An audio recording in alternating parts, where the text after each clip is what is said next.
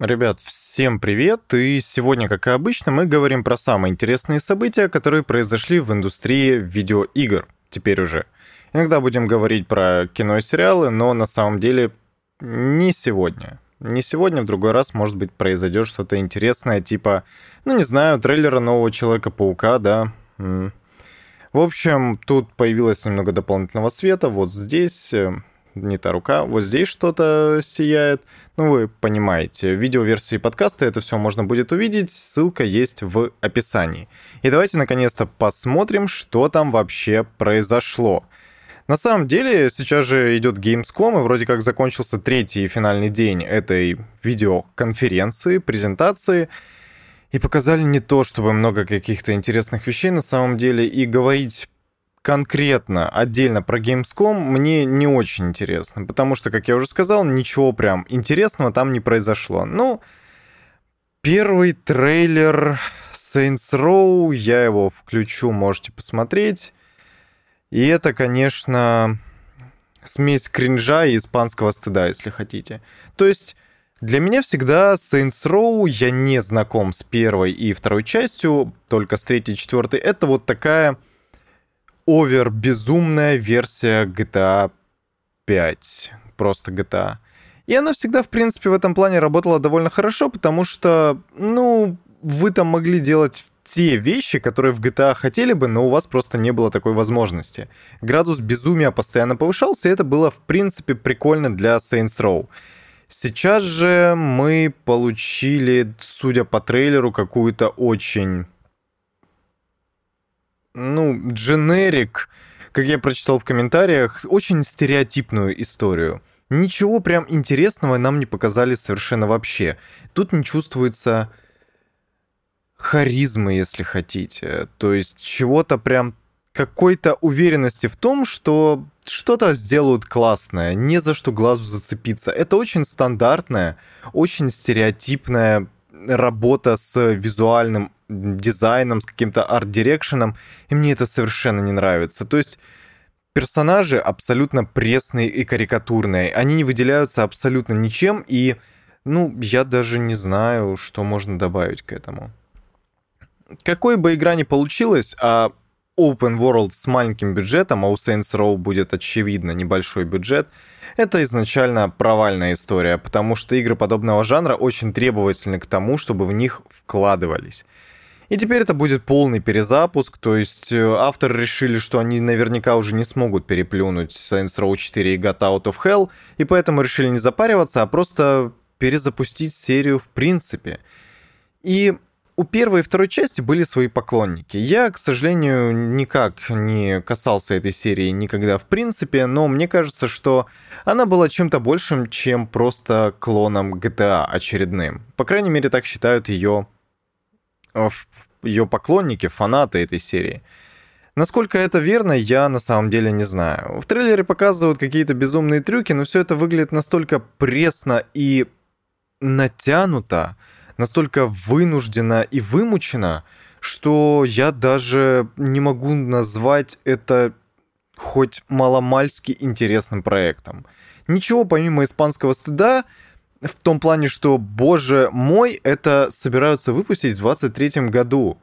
У меня нет каких-то других впечатлений совершенно. Помимо того, что визуальный стиль меня никак не впечатляет, какой-то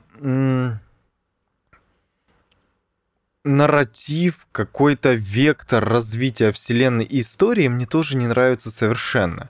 Можно посмотреть просто скриншоты, которые здесь будут показывать, и это, ну, что-то прям совсем никакое. Ну, то есть у этого нет никакой харизмы, никаких запоминающихся элементов, нет вообще ничего, за что можно было бы зацепиться хоть как-то. Ну ну вот что это такое? Да, нам опять придется строить какую-то империю бандитскую, нам опять будут противостоять все те же самые преступники, которые были более-менее показаны в предыдущих частях, несмотря на то, что они сменили свои имена и названия у этих групп изменились полностью. Это все, по большому счету, те же самые стереотипные персонажи, за которых вообще никак не хочется цепляться. Ну, вообще не то. Я, знаете, мне очень нравится в этом плане сравнение с Watch Dogs 2, когда люди просто из ниоткуда, такие себе, знаете, обиженные хакеры, условно говоря, айтишники, выпускники какого-нибудь... Э, э, боже мой, у меня из головы вылетело название этого американского университета. Ну, я думаю, вы поняли, о чем я, короче выпускники вот этого университета, которые не захотели работать в каких-то банковских структурах или учиться UX-дизайну, они просто решили порофлить над всем тем, что происходит в округе, и сделали свою такую вот банду, которая просто взламывает штуки по фану и веселится. И это прикольно. В этом была какая-то харизма и чувствовалось то, что в этих персонажах, в этих персонажей вложили душу. Несмотря на то, что сюжет Watch Dogs 2 был довольно пресный, и сам по себе он был типа «э», Персонажи там были прям на удивление очень запоминающимися и хорошими. Здесь, несмотря на то, что вроде бы они как пытаются повторить ту же самую, ту же самую историю, сделать такой же трюк э, с переодеваниями, если хотите, у них не получается совершенно ничего. Ну, то есть... Я в этом узнаю просто какой-то киберпанк на минималках. Вот серьезно, я посмотрел трейлер, и я постоянно держал у себя в голове то, что это какой-то плохой киберпанк. 2077 по стилистике, я имею в виду. И мне это абсолютно не нравится, потому что м- подобная эстетика киберпанка, как игры, это ответ тому, что было популярно в 90-х годах. И я могу к этому отнестись только с уважением, потому что вот 90-е годы — это расцвет жанра и расцвет эпохи. На что ссылается Saints Row новая, мне непонятно совершенно. И это как-то очень грустно и скучно. Ничего интересного предложить игра, скорее всего, не сможет. И она кажется действительно просто копиркой, теперь уже не GTA 5, а Watch Dogs 2. Это просто грустно. Опять-таки, была романтика в том, что айтишники делают весело. В том, что бомжи и уборщики делают весело, это не прикольно. Что там дальше, я не подготовился, да.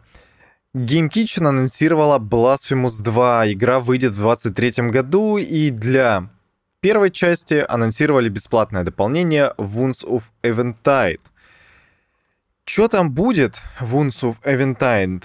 Но вроде бы как истинная концовка. Теперь же концовки продают, точнее, да и раздают бесплатных DLC спустя почти два года после выхода игры. Blasphemous первая часть, она была идеальна с точки зрения своей эстетики.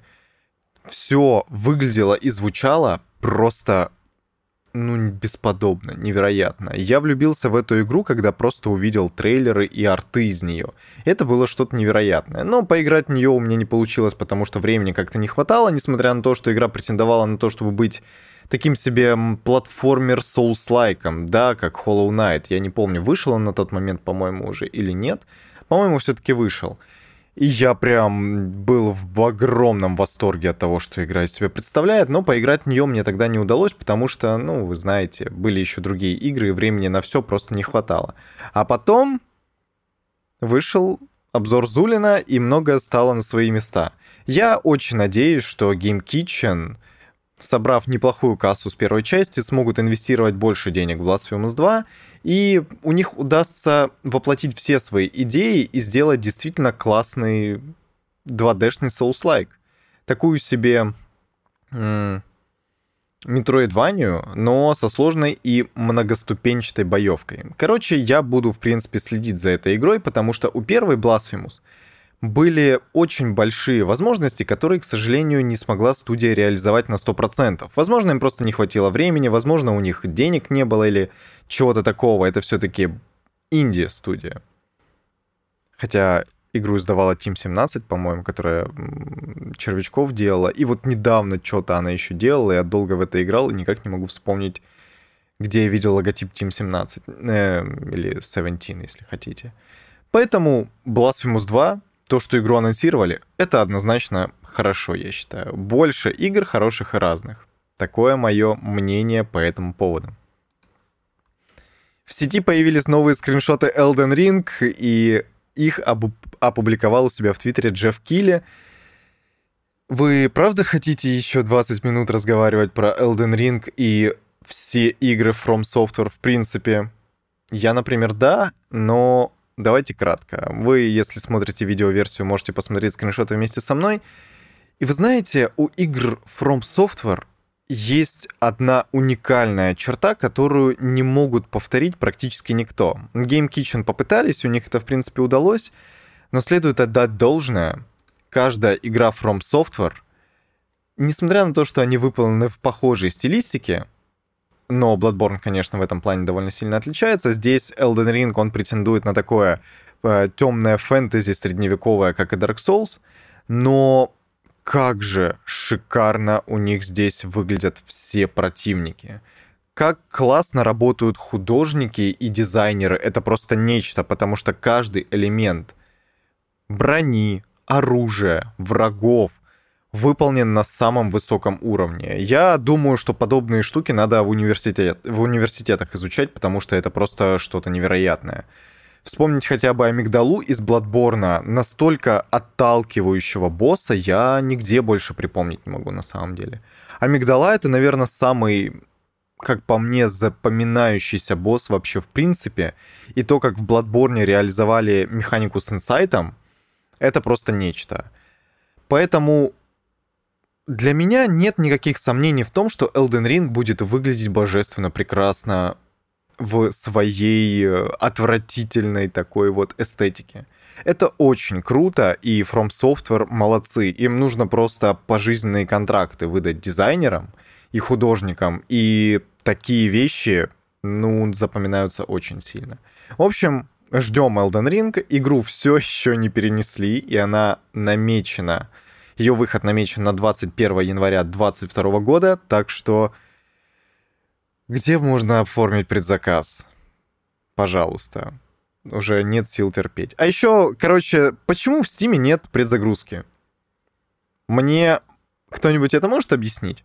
Я знаю, почему. Потому что тогда игру будут сливать за несколько часов до ее выхода, и она будет появляться на торрентах, это никому не понравится, но Почему нет такой возможности? По крайней мере, какие-то ассеты загрузить, чтобы надо было только там пару гигабайт скачать, чтобы все это скомпилировалось в готовую игру. Но мне это вообще не нравится, потому что я оформил предзаказ, возможность поиграть в игру открылась там в 4 часа утра, я проснулся в 9 и еще 2 часа жду, пока 100 гигабайт киберпанка скачаются. Но это вообще нормально. Меня бомбило с этого знатно в тот момент потому что большую часть времени я играл на консоли, и там, естественно, есть предзагрузка. И в консолях, конечно, намного больше различных защитных функций для того, чтобы невозможно было оттуда выкачать данные, но Steam, пожалуйста. Или EGS. EGS вообще, если вы хотите хоть где-то Steam переплюнуть, вам нужно реализовать эту функцию хоть как-то.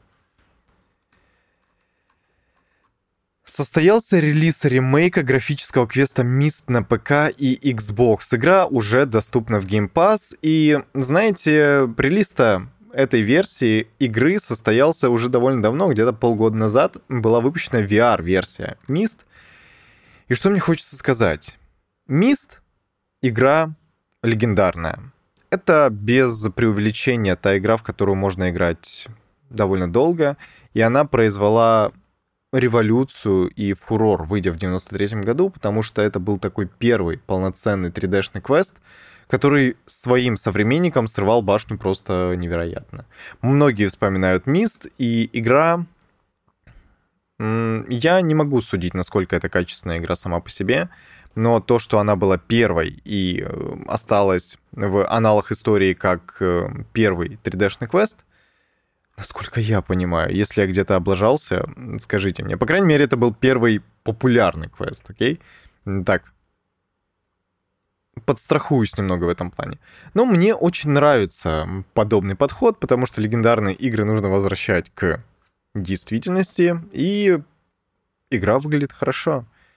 Она, конечно, не сильно ушла от моей любимой Dear Esther, которая вышла в 2012 году, ну, come on, по сравнению с 93 годом вы действительно хотите что-то ей противопоставить? Это здорово. Я люблю подобные кейсы, и больше игр хороших разных, как я уже говорил, и ремейк хорошего квеста Myst это всегда может означать только хорошие новости. Механику разломов Ratchet Clank Rift Apart можно реализовать даже на PlayStation 3, и так говорит Джон Бёртон. Это основатель Traveler's Tales. Мне ни имя Джона Бёртона, ни название его студии Traveler's Tales ни о чем не говорит, признаюсь честно. Но этот человек достаточно опытный в игровой индустрии, он уже более 30 лет разрабатывает игры для различных платформ, поэтому я могу с уверенностью сказать, что наверняка он имеет представление о том, о чем говорит. Короче, если пропускать различные механические штуки, которые мне не сильно понятны, как работают, и, наверное, они направлены на людей, которые больше погружены в то, как игры работают с обратной стороны экрана, условно говоря, под капотом, он говорит о том, что быстрый SSD, который был главной маркетинговой фичей при рекламе PlayStation 5, игре не очень-то и нужна, потому что эти функции можно было реализовать при старых э, жестких дисках, и никакой проблемы бы не было, все бы работало точно так же. Разумеется, он отмечает, что уровень графики, освещения, качество детализации моделек и всего прочего, это как бы совершенно невозможно было бы реализовать на PlayStation 3.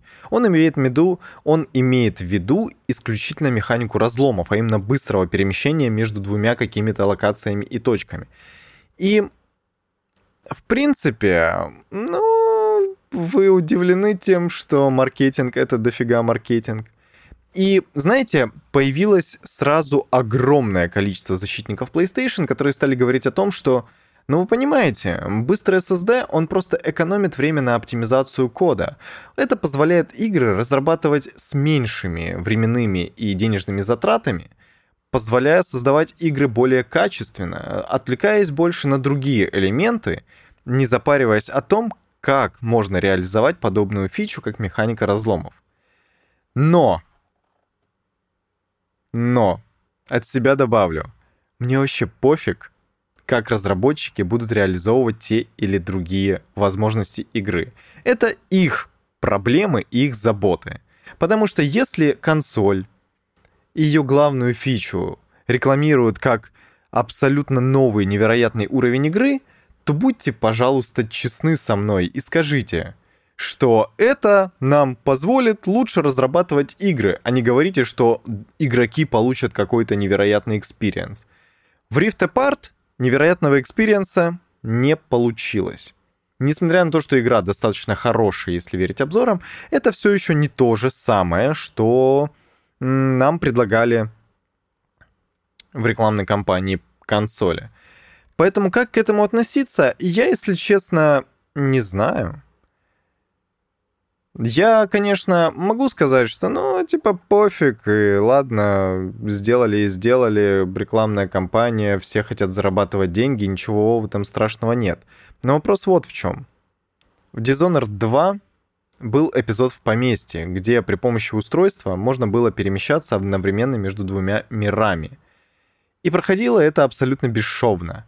И выглядело просто божественно бомбически. Это Локация и этот эпизод, эта глава, одна из самых лично для меня запоминающихся в моем геймерском опыте. Это настолько было впечатляюще и эффективно реализовано, что я оказался в полном восторге. И в Ratchet Clank я, конечно, не играл в новый, и вообще ни в какой не играл, но мы говорим про самый последний, поэтому whatever. Но я не думаю, что механика разломов может подобную эмоцию перебить. И пускай выйдет какая-нибудь другая игра, которая действительно покажет преимущество нового SSD. Быстрые загрузки — это хорошо. Это однозначно хорошо, потому что если вы на PlayStation 4 играли в третьего Ведьмака, вы знаете эту боль, где загрузки по 2 минуты. Или любые другие игры, где загрузки длятся очень долго. Но это не революционная фича, это то, что не потрогать руками. Поэтому о чем здесь вообще спор, вот если так быть до конца откровенным? То, что Sony кого-то обманули, ну, во-первых, правила игры такие, правила бизнеса такие, а во-вторых, я не вижу в этом какого-то космического обмана, и пускай. Пускай. Horizon Forbidden West выйдет 18 февраля 2022 года, и теперь это официально. Изначально игру планировали выпустить еще до конца 2021 года, но, видимо, пандемия все еще мешает полноценно работать, и все-таки сроки откладываются и откладываются. Предзаказ игры откроется 2 сентября 2021 года. Игра выйдет, как я уже сказал, на двух поколениях консолей PlayStation, потому что это эксклюзив. Или временный эксклюзив. Но пускай э, хорошо. То, что теперь у игры есть однозначная дата выхода, это дает нам уверенность в том, что ее, скорее всего, уже не перенесут. Sony, по крайней мере, себе таких вещей практически никогда не позволяют. Хотя не помню, Last of Us 2 переносили или нет. М? Не помню. Ну ладно. Э, Horizon Forbidden West вроде бы как обещает быть достаточно неплохой игрой, потому что первый Horizon оказался интересной, но благодаря совершенно не тем вещам, на которые делает упор, как мне кажется, Forbidden West. Потому что главную фичу, главные карты уже вскрыли, и осталось только, ну, я не знаю, по мелочам что-то раскидать. И следует дождаться выхода игры, но я, например, предзаказывать Forbidden West не буду, и, наверное, даже в списке покупок таких вот must-have игр для меня ее не будет. Российские игроки вновь показали свое истинное лицо. Они занижают рейтинг Psychonauts 2 на Metacritic. Проблема в отсутствии русской локализации – и давайте как бы теперь поговорим серьезно. Я понимаю аргумент, что если вы выпускаете игры для всего мира, то будьте добры, локализуйте игру на тех рынках, на которых вы планируете ее реализовывать. А, странное предложение получилось, ну да неважно. Хотите продавать игру в России? Будьте добры, сделайте русскую локализацию. Видимо, логика примерно такая. Но, учитывая то, что это интернет, и границ локальных в принципе не существует. Никакого вопроса по поводу того, чтобы Double Fine не сделали локализацию Psychonauts 2, не может быть в принципе. Для Microsoft, которая помогала Double Fine в выпуске игры, никогда Россия не была приоритетным рынком, и давайте будем откровенны, Россия ни для кого не является приоритетным рынком, как ни крути. Потому что у нас просто не такая высокая платежеспособность и не такое большое количество людей, как в Индии или Китае. Поэтому то, что игра вышла без какой-либо локализации в принципе, это, конечно, может быть проблема. С другой же стороны, там нет никакого сложного английского языка, как в Persona 5 иногда он встречался, например, которая тоже обошлась без локализации на русский язык. И в чем вообще проблема? Конечно, можно было бы накинуть на вентилятор и сказать, что, ребята, Английский — это язык международного общения. В 2021 году не знать его хотя бы на базовом уровне — это стыдно, и каждому нужно стремиться к тому, чтобы подтягивать свои знания в этой области. Я считаю, что это действительно отчасти, по крайней мере, так. В зависимости от того, какие у вас есть интересы по жизни, английский язык будет просто необходим. И то, что вы хотя бы при помощи игр, как это в свое время сделал я, и продолжаю делать я, несмотря на то, что мой английский не идеальный, это самый легкий способ погрузиться в э, английский язык и его выучить. Просто потреблять контент на том языке, на котором вы хотите, и, который вы хотите выучить. Поэтому подобная реакция мне, в принципе, отчасти понятна. С другой стороны, ну, вы знаете, вы, наверное, должны приложить какие-то усилия для того, чтобы иметь возможность поглощать контент комфортно. Учитывая то, что локализация всегда всегда, даже Warcraft 3 и Ведьмак 3, и Ведьмак 2, и любой другой Ведьмак, и любая другая игра в локализации звучит хуже и выглядит хуже и теряет часть смыслов, нежели в оригинале, это должно быть достаточной мотивацией для того, чтобы пытаться этот язык выучить и играть, по крайней мере, с английскими субтитрами. У этого есть огромное количество противоположных мнений. Типа, в бою я не хочу читать субтитры, мне лучше пусть коряво, но на русском языке. Я все это принимаю, но этот аргумент для меня абсолютно нищетовый. Поэтому если вы хотите поиграть Psychonauts 2, берите словарь и играйте. Если вы хотите писать э, гневные отзывы на метакритике или подождать, пока кто-нибудь из комьюнити сделает для вас русификатор, пожалуйста, у вас есть такая возможность. Но намного проще и куда как более эффективно выучить язык хотя бы на том уровне, чтобы иметь возможность психонавтов, господи, психонавтов. Это не О'Брайен в оригинале, понимаете? Это О'Брайен. Да, я, походу, сейчас нормально так накосячил. Ну, хорошо, это вам не Шекспир в оригинале, да? Это психонавты. Там нет никакой дополнительной драматургии, никакой проблемы нет в принципе в том, чтобы хотя бы с минимальным знанием английского и телефоном в руках пройти эту игру. И не будет никаких проблем. И, конечно, можно говорить сколько угодно. Я в школе учил немецкий, испанский, французский, голландский, какой хотите. Но на этих языках разговаривает меньшинство, в отличие от англоязычной англоязычной части мира. И простите меня за этот яростный спич, потому что у меня всегда бомбит от уровня локализации, который выходит, потому что это абсолютно не уровень тех игр, которые пытаются локализовать. И особенно это касается дубляжа. Он, как правило, довольно скверный. Короче, на этой негативной ноте хотел сказать я, но я надеюсь, что вы понимаете мою точку зрения и принимаете ее, по крайней мере, и даже если не разделяете, я хотел бы на сегодня с вами попрощаться. Вы можете подписаться на одноименную группу ВКонтакте, поставить лайк на Яндекс Музыке, на Apple подкастах, на Google подкастах, которые, судя по всему, работают даже без моего дополнительного вмешательства, хотя я переживал на этот счет. И Подписывайтесь на YouTube канал, конечно. Там выходит видеоверсия подкаста, где вы можете посмотреть в это наглое лицо, которое смеет рассуждать про локализацию видеоигр. И поставьте лайк или дизлайк, вступите со мной в какую-то полемику, если имеете мнение отличное от моего. Это все еще конструктивная критика, которая все-таки приветствуется так или иначе. На этом у меня на сегодня все. Увидимся и услышимся. Скорее всего, во вторник. Пока-пока.